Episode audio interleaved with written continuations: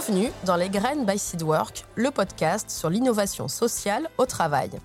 Je m'appelle Asia Milan et depuis une vingtaine d'années, j'accompagne les organisations à favoriser un développement qui place l'humain au centre.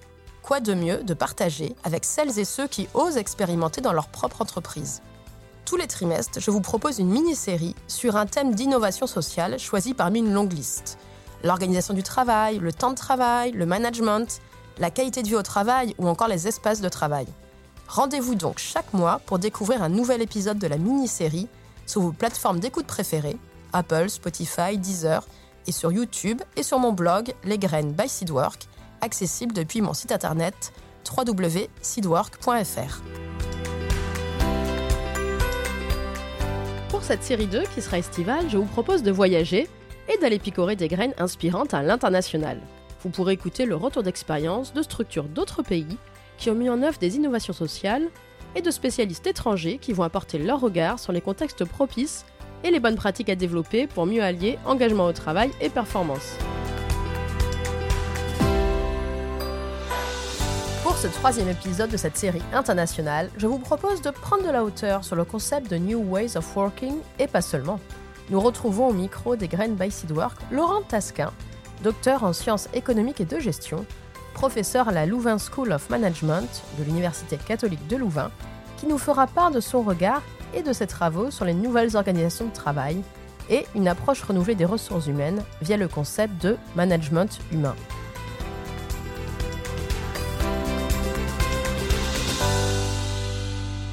D'être euh, avec nous ce matin. Donc vous êtes euh, docteur en sciences euh, économiques et de gestion, professeur à la Louvain School of Management donc de l'Université catholique de Louvain. Est-ce que vous pouvez nous en dire un petit peu plus sur le périmètre de vos travaux aujourd'hui? Eh bien, écoutez, effectivement, au sein de l'Université catholique de Louvain, je dirige des, équipes de recherche et, un laboratoire de recherche en particulier qui est dédié à l'étude des nouvelles formes d'organisation, on va en parler aujourd'hui, et aussi au management humain. Et le management humain, on, l'envisage ici comme une alternative à la gestion des ressources humaines, hein, cette perspective assez dominante qui euh, estime que l'on mesure les personnes, qu'on planifie et finalement qu'on épuise et qu'on invisibilise les personnes. Donc on peut dire que c'est une perspective humaniste, euh, documentée, solide, hein, scientifiquement. Euh, voilà pour les, principaux, je dirais, travaux de recherche. J'enseigne le management humain, les, les, méthodes qualitatives de recherche en sciences de gestion, et je suis aussi professeur affilié à PSL, l'Université Paris-Dauphine. D'accord. Euh, Paris Dauphine, où j'ai d'ailleurs resté ma, maîtrise de sciences de gestion. J'avais à l'époque Norbert Alter comme professeur de eh ben sociologie aussi sur l'innovation. Donc voilà, c'est. Exactement. Et donc, est-ce que vous pouvez nous en dire un petit peu plus sur euh, le concept de New Ways of Work? En fait, euh, lors de ce premier épisode de cette série estivale, j'ai eu l'occasion d'interviewer la sécurité sociale belge qui évoquait les New donc comme un peu au centre des réorganisations, mais il y a déjà quelques années. On en parle de plus en plus. Voilà, qu'est-ce qu'on peut mettre derrière ce concept-là et en quoi les nouvelles organisations de travail développées avec le Covid euh, ont eu un impact. Alors écoutez, on peut mettre en fait beaucoup de choses derrière euh, ce label euh, New Ways of Working. Et donc avec justement mes équipes de recherche il y a un petit temps, on a on a on s'est lancé dans une recension. On s'est dit mais au fond, dans les travaux scientifiques comme dans ce qu'on appelle la littérature grise, hein, qui, sont voilà ces rapports etc qui sont utilisés dans la pratique, mais au fond essayons de repérer les pratiques qui sont associées à ce label New Ways of Working. Et en fait, on trouve des choses qui vont bien entendu du télétravail, mais jusqu'au lean management, euh, à l'organisation par projet, à l'autogestion. Enfin, il y a énormément de choses. Et donc, on essaie de faire du tri. Et je définis aujourd'hui les, New Ways of Working comme finalement un mix organisationnel, un ensemble, hein, une combinaison de pratiques, avec trois types de pratiques qui vont se trouver combinées. Premièrement, des pratiques euh, de flexibilité de l'espace et du temps de travail. Hein, donc on va trouver ici euh, le télétravail, euh, les horaires flexibles, les bureaux, hein, des bureaux qui sont aménagés en fonction des activités. on va de l'open space à, des aménagements qui sont aujourd'hui beaucoup plus dynamiques et, variés. Donc première famille pratique, flexibilité spatio-temporelle. Deuxième famille de pratiques, ce sont finalement des, pratiques particulières de management. On va parler ici de management participatif, collaboratif, hein, euh, essentiellement. Et puis, on a des pratiques d'organisation du travail. Et donc, on peut parler ici d'équipe autonome. voilà, on va trouver l'autogestion, le projet, hein, le travail par projet, etc. Et donc, c'est la combinaison de ceci. Alors, ces pratiques-là, elles ne sont pas neuves.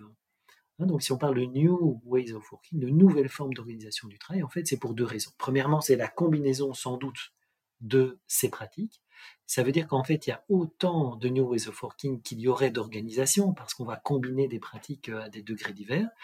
Mais la deuxième raison, très importante, c'est que c'est une combinaison de ces différentes pratiques au service d'une certaine philosophie de gestion, c'est-à-dire une certaine vision de l'entreprise. Et dans les New Ways of Working, la vision de l'entreprise euh, qui est, qui est promue quelque part, c'est une entreprise plus démocratique, plus participative, voire plus transparente euh, sur son fonctionnement. Et j'insiste beaucoup sur la dimension philosophie de gestion parce qu'on a bien souvent l'impression que la gestion, le management, bah, en fait, c'est une boîte à outils. Hein, euh, voilà, ce sont des outils et puis on va, on va mettre ça en place, on va bricoler. Mais en fait, derrière, il y a, y a eu de temps en temps une certaine vision de l'humain qui a suscité, expliqué l'émergence d'outils le sens du projet, en fait, le, le, le, fondement du pourquoi opérer ces changements est primordial et non pas une succession euh, de mise en place d'outils euh, à, à la mode et qui seraient peut-être déconnectés. Absolument. C'est, donc là, vous avez tout à fait raison, c'est une politique d'organisation et donc c'est intéressant parce que ça responsabilise évidemment euh, le management et je dirais tous les, tous les acteurs de l'entreprise. Mais quand je parle de philosophie de gestion, ce que je veux dire, c'est qu'il y a presque une, une vision de l'humain derrière. Je vous donne deux exemples. Dans les années 1950-1960, euh, on a vu apparaître le management par objectif. donc le management par objectif, c'était une innovation managériale, comme on pourrait euh, qualifier les New Ways of Working aujourd'hui d'innovation managériale, et elle était soutenue par une certaine vision de l'humain. Les, principes du management euh, par objectif, c'était premièrement de définir les objectifs a priori et de manière concertée, deuxièmement de donner toute l'autonomie nécessaire aux salariés pour atteindre ces objectifs. Et c'est ça qui était source d'innovation, de confiance. On pouvait partir d'une page blanche, imaginer, inventer, ça. Troisièmement, contrôler effectivement a posteriori. Et ça veut dire que derrière ce deuxième principe que, que, je viens de rappeler ici, il y a une vision de l'humain qui est de considérer les personnes au travail comme autonomes, comme capables d'initiative, comme capables d'innovation, etc. Ce qui reste de cet outil de gestion aujourd'hui, c'est le 1 et le 3 on fixe des objectifs, on contrôle. Donc on est passé à côté de quelque chose parce qu'on réduit souvent, on réduit dans la pratique l'innovation managériale à un outil. Et on a eu la même chose dans, les années 80 avec euh, la gestion de la qualité totale. La gestion de la qualité totale, grand mouvement qui se développe dans les entreprises, à la base, la philosophie, c'est de se dire, mais au fond, tout le monde dans l'entreprise, indépendamment des hiérarchies, euh, etc., peut contribuer à l'innovation, finalement, des procédés, des outils, des, euh, euh, pratiques, y compris de l'organisation, et on, crée des cercles de qualité, on crée des, espaces, des dynamiques très collectives et très participatives. Aujourd'hui, ce qui reste malheureusement de cela, bah, c'est souvent un guide, euh, voilà, un rapport euh, d'autodiagnostic euh, de normes, hein, de certification qu'une personne, le ou la responsable qualité, va remplir. Donc vous voyez qu'on passe un peu à côté de tout ça, et c'est à côté de ça qu'on peut passer aussi dans le cas des New Ways of Working. Hein. Si, on, si, on, se limite aux pratiques, si on dit voilà, ben nous on a une politique télétravail deux jours par semaine, donc on fait des New Ways of Working, on est sans doute un peu à côté de la plaque. Est-ce que, donc c'est un enseignement très important sur la question du pourquoi, du sens, de quels outils mobiliser, et puis qu'est-ce qui finalement, est-ce que vous avez observé beaucoup de changements depuis la période Covid, en fait, dans les organisations sur ces nouvelles pratiques, finalement pas forcément nouvelles pratiques, mais en tout cas ces combinaisons d'approches sur le travail? Oui. bon, ce qu'il faut dire, c'est que ces New Ways of Working n'ont pas été que vertueuses.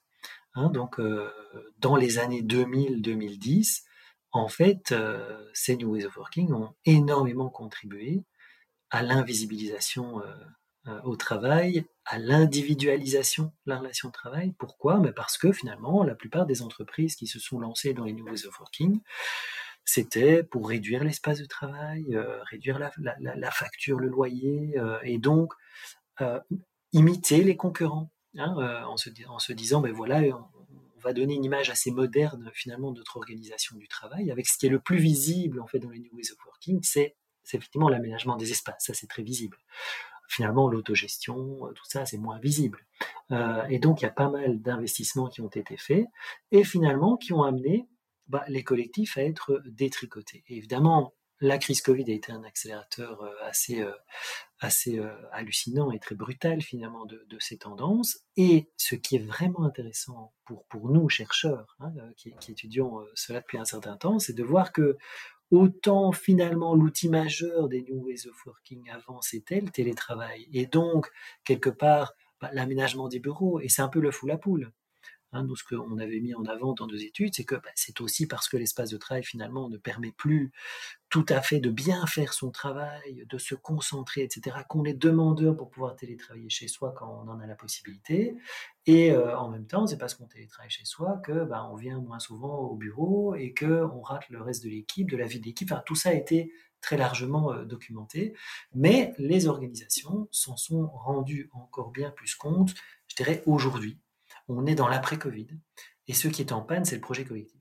Et donc, il me semble que les New Ways of Working, si on les prend cette fois-ci, non plus par ce que ça peut amener en termes de gains économiques et financiers et ce que ça peut amener en termes d'accroissement peut-être de la productivité individuelle euh, ou du bien-être, hein, parce qu'on voit que tout ça a été un petit peu re-questionné aujourd'hui, mais si on les prend vraiment par le côté collectif, si on, si on se dit aujourd'hui, mais et si on repensait l'organisation du travail? Et si on repensait notre manière de travailler? Et si on faisait tous ensemble? Eh bien, alors là, les New Ways of Working peuvent devenir un vrai levier de sens, de collectif. Euh, on se met voilà autour de la table, on crée des groupes de travail et on se dit mais au fond, comment est-ce qu'on aimerait euh, s'organiser euh, Qu'est-ce qu'on veut trouver dans nos collectifs de travail? On se sent isolé, alors ça a des avantages individuels en termes de confort personnel, parfois, pas toujours, euh, mais on se rend compte que c'est pas suffisant. Et de nouveau, ça c'est le, management aussi qui doit pouvoir se faire entendre. Tout ça va de pair avec une certaine maturité managériale. Voilà ce que je veux dire. Donc, donc les enseignements, c'est aujourd'hui on a besoin de re-réguler quelque part le collectif Hein, euh, les, instants, mais les activités, ce qu'on veut faire ensemble et pourquoi on veut le faire ensemble. Et donc c'est la question du sens euh, que, vous abordiez. Euh, là où sans doute avant et encore aujourd'hui dans d'autres organisations, on régule finalement plus l'absence individuelle et, les conditions de cette absence individuelle. Est-ce que la crise, selon vous, la, crise Covid a été un amplificateur de cette tendance ou est-ce que ça a amené finalement à bouleverser complètement la, question des collectifs? Ou est-ce que c'était déjà un mouvement de fond que vous aviez observé, mais qui finalement s'est peut-être accéléré? Oui, pour nous, c'était un mouvement de fond euh, clairement envoyé dans, des organisations qui étaient plus avancées hein, que, la moyenne euh, dans, dans, cette pratique, par exemple, euh, du télétravail, des espaces de bureau structurés par activité on avait rencontré, interviewé, euh, sondé euh, énormément de travailleurs et de managers, et on voyait que ça posait de vraies questions pour les managers qui étaient assez désemparés.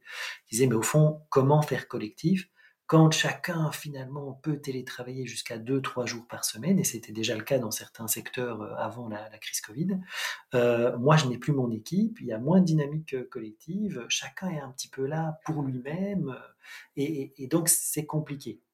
Est-ce que ça mènerait pas, entre guillemets, un nouveau facteur de management empêché euh, Je pense aux travaux de Mathieu Delchessard, mais bon, qui sont pour d'autres réseaux. Finalement, on est happé par d'autres choses que le reporting, etc., que le soutien aux équipes. Ou est-ce que, est que ça veut dire que ça nécessite finalement ces New Ways of Working de repenser complètement la façon de faire collectif, y compris de façon distancielle? Et comment accompagner à ça? Soit effectivement on se dit, euh, et c'est là où je pense euh, beaucoup de managers se cassent un petit peu les dents, si vous voulez, soit on se dit, eh bien, euh, faisons collectif à distance, et donc on peut rajouter des outils, on peut envoyer les managers en formation, etc. Ça, de nos études, on voit que c'est pas satisfaisant. En fait, pour un certain nombre d'activités qui font l'organisation, Hein, euh, en fait, une organisation, fondamentalement, c'est un espace où on partage, en fait, où on apprend. Euh, et on apprend les uns des autres. Et euh, on entend qu'il y a un projet, une discussion sur un projet qui peut nous intéresser parce qu'on est confronté aux mêmes enjeux, et, on apprend de ses collègues, etc., etc., etc. Et donc, c'est en fait toutes ces opportunités qui font organisation, ce que Mathieu Deschessa appellerait les espaces de discussion du travail, en fait, hein, qui, qui, qui, du coup, disparaissent un petit peu ou sont moins bien investis parce que on est justement euh, à distance. Et donc, donc c'est un vrai enjeu. Et donc, on voit deux attitudes aujourd'hui. On voit la fuite des fonctions managériales. les personnes qui sont managers ne veulent plus l'être.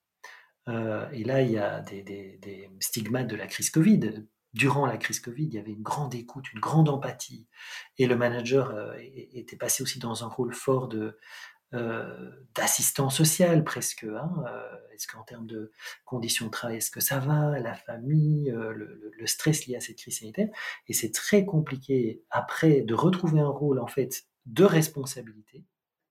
Et on a tellement déshabiller le manager de ses responsabilités hein, en disant mais finalement euh, c'est une question d'organisation, euh, de leadership euh, altruiste, il faut donc aller vous former et vous verrez ça ira mieux. ou alors on a dit mais on n'a plus besoin des managers puisqu'on va tous s'auto-organiser. Donc c'est une fonction, un métier qui est aujourd'hui un petit peu en crise. Ça, c'est le premier volet. Et donc là, l'organisation n'apporte sans doute pas les bonnes réponses, mais c'est notre avis, c'est ce qui ressort de, nos recherches. Hein. Quand on dit euh, la solution de tous les maux de l'organisation, bah, c'est d'envoyer les managers dans des parcours de formation euh, au management à distance, on voit que c'est pas satisfaisant. En revanche, la deuxième option, c'est de se dire, bah, on se rend compte qu'on n'a jamais eu autant besoin de management.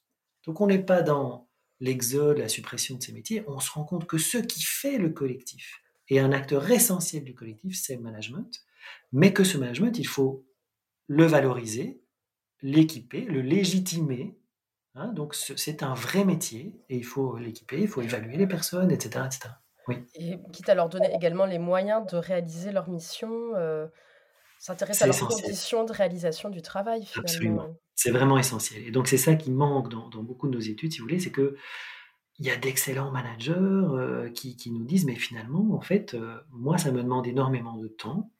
Euh, beaucoup de managers se sont épuisés parce que, quelque part, ça demande du temps, mais du temps qui n'est pas toujours valorisé, du temps et des expertises par rapport auxquelles ils ne sont pas toujours équipés, par rapport auxquels ils ne sont pas évalués. Et donc, l'incitation à être un bon manager ou une bonne manager, finalement, elle, elle est relativement faible. Et donc, dans un certain nombre d'organisations, puisqu'il n'y a pas de temps dédié, puisqu'on ne reconnaît pas pleinement ce métier, euh, qu'on n'équipe pas, qu'on n'accompagne pas, qu'on n'évalue pas euh, sur ces compétences-là, eh bien, ce sont des rôles finalement qu'on ne va plus exercer.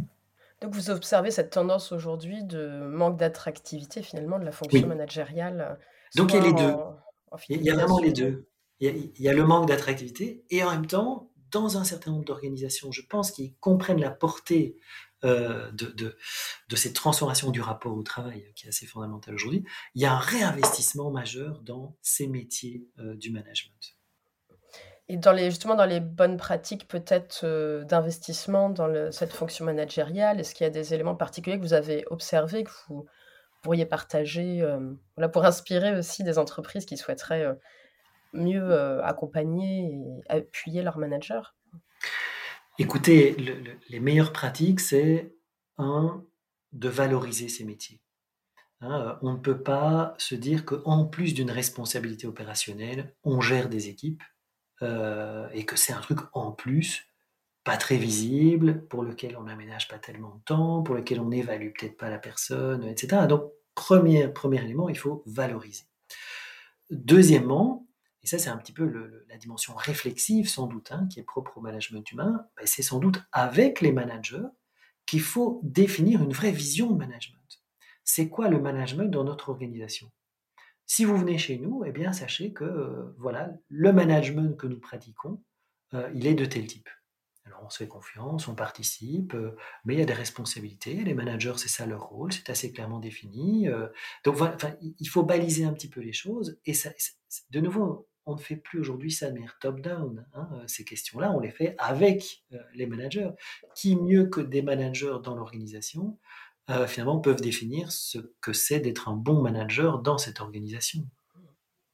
D'accord, donc faire avec et finalement qu'ils aient un rôle central dans le, le, contenu des changements à mettre en place et leurs propres conditions de travail.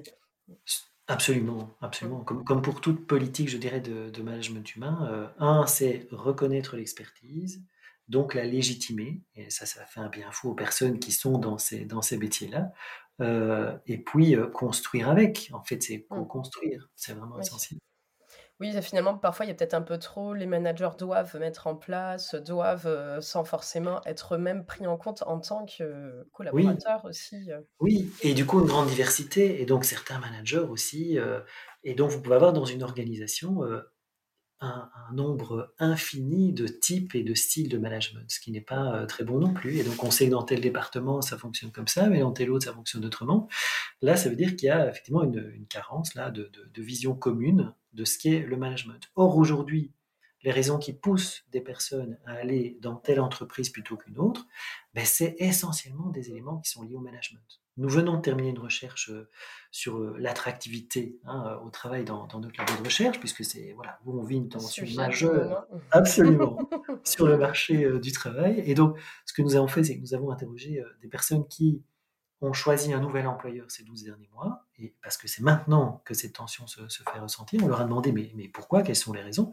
On a des leviers classiques d'attractivité qui sont utilisés dans pas mal d'enquêtes, euh, qui sont euh, le salaire, les conditions de travail, la flexibilité, euh, les perspectives de développement. Et puis on a rajouté des éléments, pour une fois, c'est ce qui va distinguer cette, étude d'autres, qui touchent au management humain. Et en fait, dans le top 10, et, dans, en partie dans le top 3, des éléments d'attractivité, on a la qualité du management, la bienveillance et euh, la reconnaissance.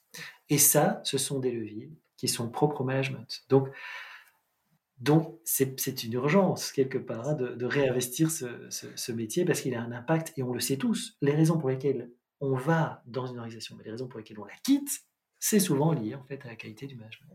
Et finalement, c'est assez peu dans les problématiques d'attractivité aujourd'hui. On va parler de différents leviers, mais finalement pas toujours justement de qualité du management. Euh, donc, euh, je suis très, très intéressée de, de connaître vos travaux à ce sujet euh, sur cette dernière étude. Je pense que ça inspirera beaucoup de, de structures et j'espère mènera à, mettre en place des, des changements.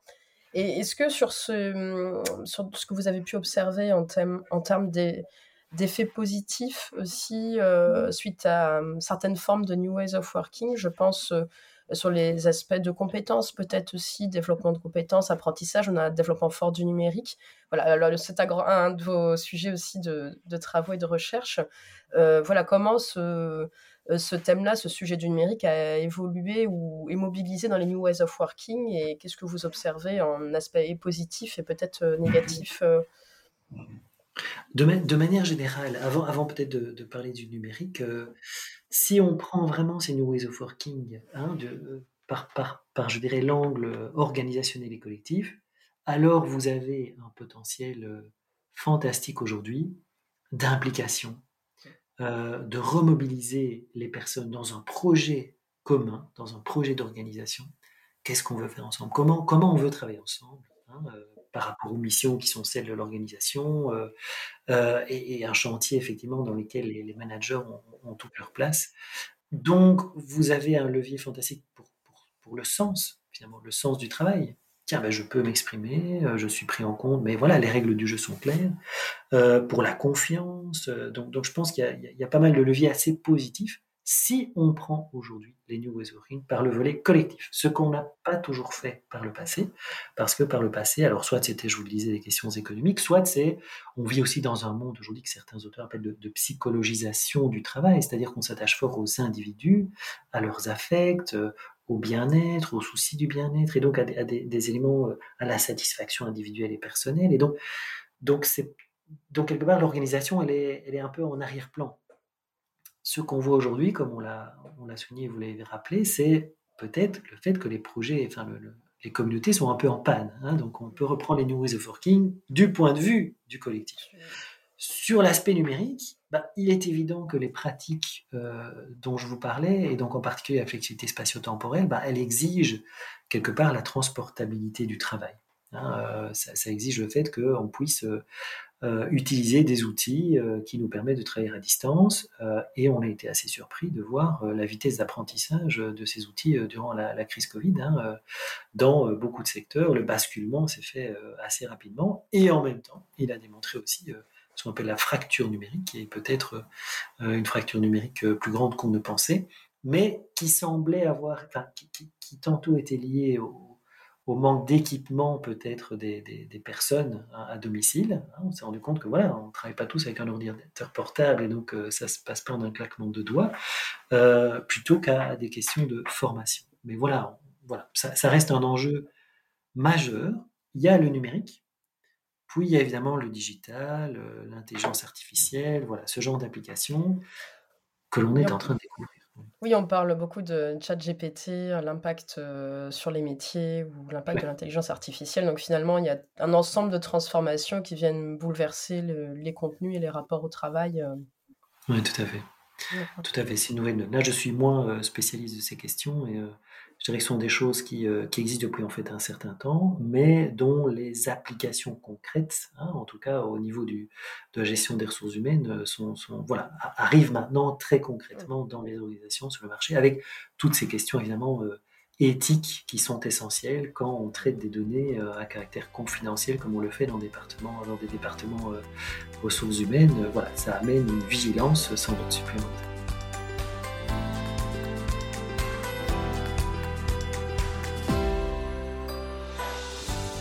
Une, dernière étude, enfin des travaux d'Eurofund, donc l'agence européenne des conditions de travail, qui évoquait euh, la notion de travail durable et euh, finalement euh, c'était une entreprise européenne sur cinq combinait plusieurs facteurs, donc le, renforcement de l'autonomie, le développement du participatif et le fait de pouvoir développer des compétences. Donc d'un regard extérieur, je me dit ah, finalement c'est pas forcément beaucoup, une sur cinq.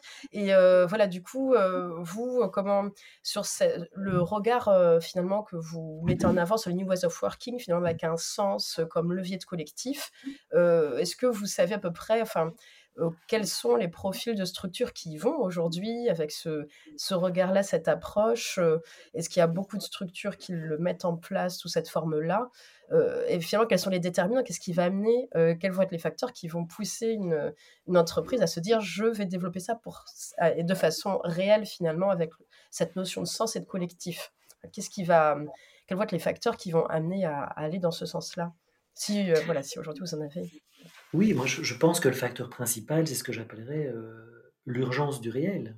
C'est-à-dire que euh, les, organisations, hein, publiques, privées, dans le marchand comme dans le non-marchand, euh, sont vraiment confrontées à une tension très forte et à des, de véritables problématiques aujourd'hui pour attirer et retenir, fidéliser, pas retenir, hein, fidéliser ce qu'on appelle les talents, les, personnes. et et puis en même temps, euh, les responsables d'entreprise se rendent compte aujourd'hui que euh, bah, si les individus viennent juste dans une dynamique individuelle se servir hein, euh, en calculant effort, réconfort, rétribution, etc., eh bien l'organisation ne va pas survivre. Alors ça dépend du type d'organisation, on est bien d'accord, mais des, organisations dans lesquelles il faut de la créativité, il faut l'innovation, il faut la collaboration, ça va pas aller. Et donc c'est cette urgence du réel qui est en train d'amener un certain nombre euh, d'entreprises à se dire mais repensons, osons, parce que c'est un, il faut oser. Un pas à hein, franchir. Euh. Repenser les choses et tous ensemble. Et ce ne sont pas les réflexes, euh, vous savez, ce pas les réflexes traditionnels. Hein. Le, réflexe traditionnel, c'est vous avez un comité de direction qui pense que sa légitimité vient aussi du fait de prendre des décisions et d'imposer quelque part des, des manières de travailler. Et ici, on se rend compte aujourd'hui, vu ces tensions, vu le collectif un peu en panne, bah, qu'il faut, il, faut il faut redéfinir tous ensemble, en fait, euh, notre vision, euh, nos valeurs, etc. Imposer des valeurs euh, du dessus qui ont été traitées en chambre, etc. Dire voilà, chez nous, les cinq valeurs auxquelles on croit, auxquelles il faut adhérer, ça ne marche plus comme ça aujourd'hui. Vous les, les, valeurs, vous les promulguer, vous les faites vivre et en fait vous les façonnez euh, par votre travail quotidien. Et je pense quand même qu'on est face à une, génération ici de, de, managers qui arrivent et qui sont euh, convaincus de cela. L'organisation, justement, c'est cette communauté de travail vivante et c'est la communauté qui fait l'organisation. Une petite question complémentaire, c'est est-ce que justement sur ce que vous venez d'évoquer euh, sur la question du faire avec, du participatif, est-ce que vous pensez qu'il y a des différences culturelles entre pays en Europe quelque part, moi je dis toujours qu'en France, on n'est pas les champions du management participatif, on a plutôt une culture peut-être un peu historiquement plus hiérarchique, et je crois que c'était ressorti dans quelques études européennes. Euh, on pense volontiers dans d'autres pays plus du Nord, il y a plus de culture euh, de dialogue. alors, c'est peut-être des idées plus reçues, mais est-ce qu'aujourd'hui, vous dites finalement, il y a des pratiques, des distinctions européennes au sein des différents pays d'Europe ou à l'échelle mondiale sur ce, cette pratique de participatif? Alors, bien entendu, et, donc c'est vrai qu'en Europe, et dans les études euh, qui touchent au, management euh, interculturel. Euh, voilà, la France, effectivement, elle est souvent associée à une tradition bureaucratique hiérarchique. Hein. alors, ce qui est important de dire aussi, c'est que la bureaucratie n'est pas une maladie. Hein. La bureaucratie, c'est une manière d'organiser le travail ça veut dire qu'on va dans des organisations qui ont une culture davantage bureaucratique, et ce n'est pas l'exclusivité des, entreprises françaises, et, ce ne sont pas toutes les entreprises françaises. dans, beaucoup de pays, il y a des organisations qui sont plus bureaucratiques que d'autres. Ça veut dire que bah, il faut être attentif à la clarté et à la transparence et euh, à la formalisation des choses. Voilà, c'est simplement ça. On va être beaucoup plus attentif à la formalisation des choses. Ce qui, dans, l'idéal bureaucratique, était un gage de transparence. Hein. C'était de se dire, voilà, si on définit clairement les rôles de chacune et de chacun, euh, bah, ça crée moins de, soucis. On a vu avec énormément de, recherches sur le sujet qu'en fait, ça déresponsabilise aussi les personnes qui vont dire, oui, mais ça, c'est mon périmètre, euh, ça, ce n'est pas mon périmètre, donc c'est pas moi qui fais ça. Et évidemment, on n'est plus non plus aujourd'hui, euh, en 2023-24, là, dans, dans, une bureaucratie euh, euh, qui est la bureaucratie des années 50-60. Mais ça veut dire qu'il y a peut-être une intention dans la manière d'amener les choses. En fait, pour répondre à cette question, je ne pense pas que c'est le contenu qui différent, c'est sans doute la manière de l'amener. Et justement, avoir des processus où on implique bien formellement tout le monde, où chacun a la possibilité de s'impliquer, où c'est très largement communiqué. Je, pense à la Maïf euh, en, France, euh, qui a défini sa vision du futur du travail, hein, sa, vision du futur du travail, en mobilisant tous ses salariés. Et finalement, il y en a 736 euh, qui, ont, qui ont participé à co-construire cette vision du futur du travail. Vous avez une force alors derrière qui est, euh, qui est, qui est magnifique. Mmh.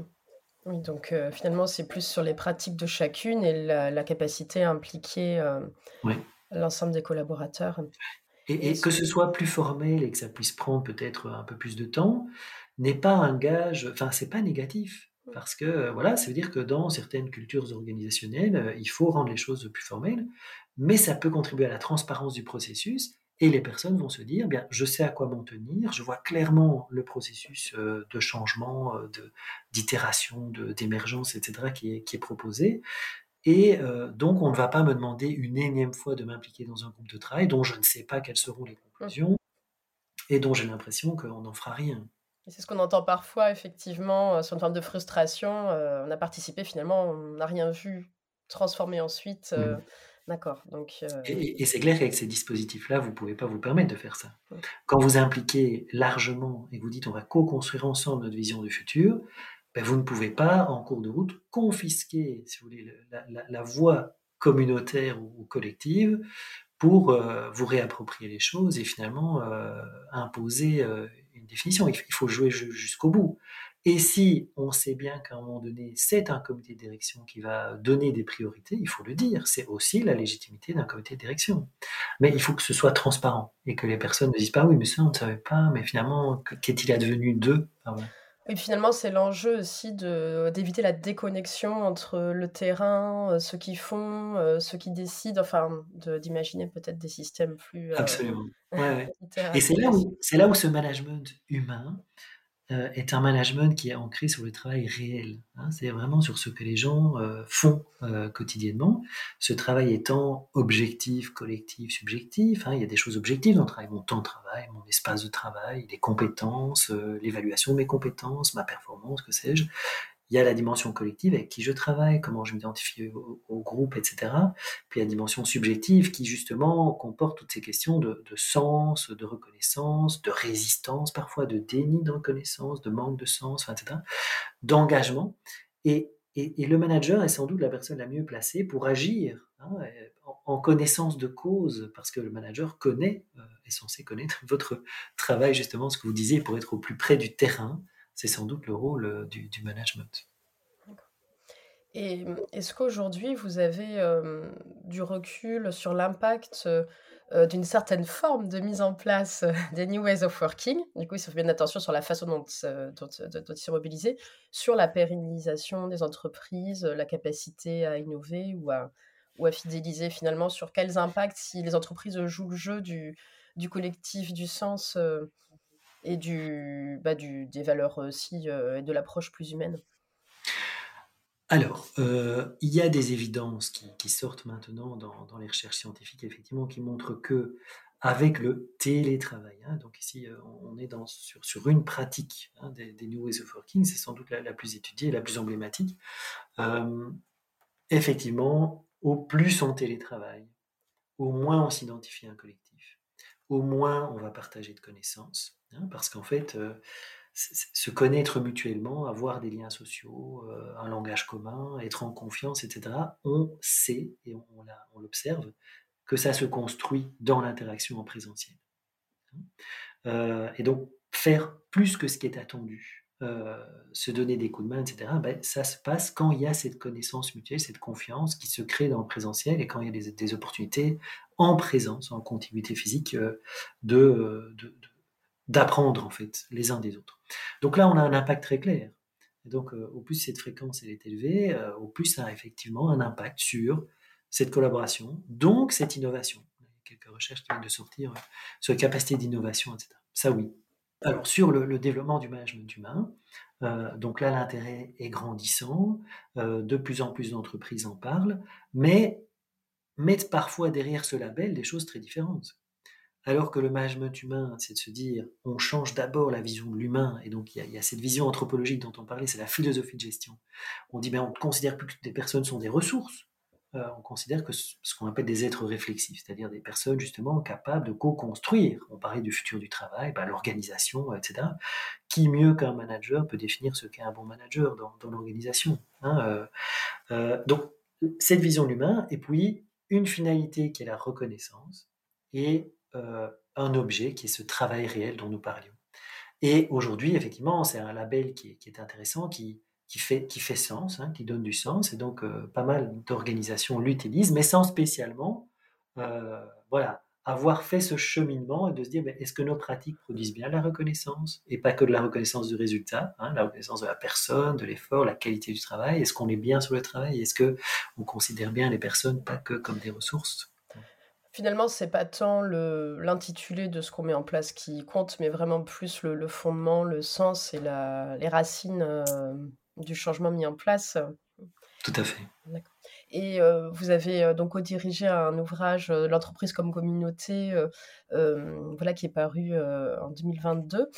quel, un peu quel grand enseignement vous tirez aujourd'hui? En tout cas, quelles c'est pas des recommandations, j'aime pas trop ce terme-là, mais en tout cas des, euh, des points d'attention euh, vous pouvez donner aux entreprises qui sont confrontées, elles sont nombreuses aujourd'hui à cette notion de manque de collectif. Comment je refais collectif euh, à la sortie de la crise Covid? C'est une des préoccupations majeures, en tout cas de beaucoup d'entreprises que je rencontre. Oui. Écoutez, deux, trois enseignements explicités dans, cet ouvrage qui est, qui est un ouvrage essentiellement d'études de cas. Hein, donc c'est un ouvrage qui se lit facilement, euh, les chapitres sont indépendants, sont souvent des, l'explicitation de, situations dans, des entreprises justement euh, particulières. Euh, premier constat, en fait, la communauté, bah, c'est un sujet qui a été évacué depuis des décennies, voire plus d'un siècle, puisqu'on a préféré parler d'organisation. Et derrière cette vision d'organiser les choses, il y a une vision de nouveau très rationnelle, très juridique. Hein, finalement, on noue des contrats avec les parties prenantes de l'organisation, y compris les salariés. Il y a un contrat de travail, il y a des contrats euh, de services, etc. Pour éviter d'avoir géré ces dimensions communautaires qui, à l'époque, euh, paraissaient un petit peu, euh, comment dire, sulfureuses. Hein. On parlait plutôt des communautés religieuses et communautés sectaires. Donc il y avait un côté un petit peu primauté de valeurs qui enlèverait l'autonomie des individus. Et donc on a préféré parler d'organisation. Et puis aujourd'hui, le constat que nous faisons, c'est que euh, beaucoup d'organisations aimeraient euh, qu'il y ait davantage d'actions communautaires, d'esprit communautaire, en fait, que leurs organisations soient davantage des communautés, plutôt que justement juste des nœuds de contrat entre des individus qui viennent chercher quelque chose contre un, certain travail. Deuxième enseignement, certaines études de cas présentées montrent que ces pratiques de gestion, y compris les New Ways of Working, peuvent casser les communautés de travail. Et donc, euh, il existe toujours des communautés de travail, mais qu'en fonction des modes de gestion, on peut les briser. Euh, quand on super individualise euh, l'évaluation de la performance, quand on fait du management par objectif, du télétravail, du ceci, finalement, on invisibilise, on individualise, et donc c'est peu compatible. Et donc, on a des pratiques de gestion qui ont vraiment cassé les dynamiques communautaires dans, dans les organisations. Et puis, troisième enseignement, il y a une intelligence des communautés. C'est-à-dire qu'à la limite, peu importe, euh, alors c'est pas tout à fait vrai, mais même dans des situations où le management n'est pas euh, soutenant des communautés, en fait, la communauté de travail, c'est vous, c'est moi, ce sont les personnes qui travaillent. Et donc, il y a une dynamique, hein, quelque part, euh, autonome, intelligente, euh, pour bien faire son travail, pour trouver du sens là où l'on est, etc., on peut construire des communautés avec tous les outils qui sont à notre disposition. On a vu des choses magnifiques, nous, dans, certaines recherches durant le Covid, euh, indépendamment de ce qui se passait. C'est sur des communautés euh, WhatsApp que les personnes échangeaient, se retrouvaient pour aller promener dehors à certains moments, etc. Et donc, voilà, il y a une intelligence des communautés et il faut certainement, en fait, capitaliser là-dessus et, et considérer qu'elle fait partie de l'organisation plutôt que ne pas du tout euh, la considérer. Vous avez utilisé le terme de capitaliser. Euh, ça m'a fait écho à des initiatives qui ont été mises en œuvre parce que chacun, pendant le Covid, était un petit peu seul face à des nouvelles situations.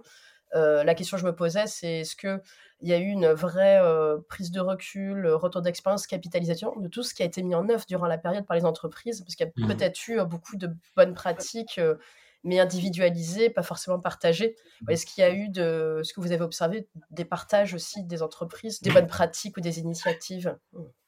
C'est une excellente question parce qu'effectivement, ça, sous-entend qu'il serait évident que finalement, dans une logique aussi communautaire, bah, la communauté partage hein, euh, les initiatives qui ont été prises. Et je dirais que ça dépend de nouveau de la maturité euh, du management. Hein. et donc, l'organisation, elle apprend. Elle apprend tout le temps, elle vit. Hein, c'est une communauté humaine qui vit, euh, qui est structurée, qui est organisée. Et donc, vous avez parfois une tendance à se dire, voilà, les indicateurs sanitaires sont au vert, on retourne tous au bureau comme avant, et ça, ça n'a pas trop fonctionné. Hein. donc, euh, c'est-à-dire que l'organisation apprend. Et puis, euh, certaines se sont dit, ah bah super, on étend les new ways of working, etc. Et aujourd'hui, on se rend compte que ça marche pas non plus, c'est pas satisfaisant. Donc, vous voyez, c'est-à-dire que, bah, quelque part, sa vie, on tire des enseignements et il y a eu évidemment des organisations dans lesquelles le retour au travail s'est fait à partir de ce partage d'expérience. Tiens, mais finalement, qu'a-t-on appris de cette expérience? Et qu'a-t-on appris sur notre fonctionnement, sur ce dont on a besoin? Et en fait, ce dont les salariés ont besoin n'est pas tout à fait ce dont le manager a besoin. De nouveau, c'est important de tenir compte des attentes hein, de chacune et de chacun en fonction des, des métiers. Et donc, il y a eu ces partages dans certaines équipes, dans certaines organisations, et pas du tout dans d'autres. D'accord. Oui, donc ça, c'est des retours très variés, en fait. C'est presque faire déjà communauté, euh, contribuer à faire communauté, que de partager ces retours d'expérience. Euh. Absolument, c'est un bon indicateur. oui, très bien. Et si vous deviez, je je sais pas, partager un dernier élément avec les structures qui se disent, bah oui, aujourd'hui, j'aimerais franchir un pas et aller vers plus de prise en compte de l'humain et également développer le sens et la communauté euh, et le projet collectif de mon entreprise. Voilà. Si vous deviez partager un élément clé, euh, quel serait-il? Bah, je, dirais de le faire, euh, de le faire sincèrement. on est vraiment, vous, vous, le comprenez bien, on est sur des dimensions, on parle de sens, on parle de reconnaissance, on parle d'humain, de management humain. Donc, ce ne sont pas des outils, ce ne sont pas des artifices. Et donc, quand on a un tel slogan et qu'on fait de telles promesses, il faut après mettre l'énergie, les moyens, les ressources pour le faire authentiquement, sincèrement.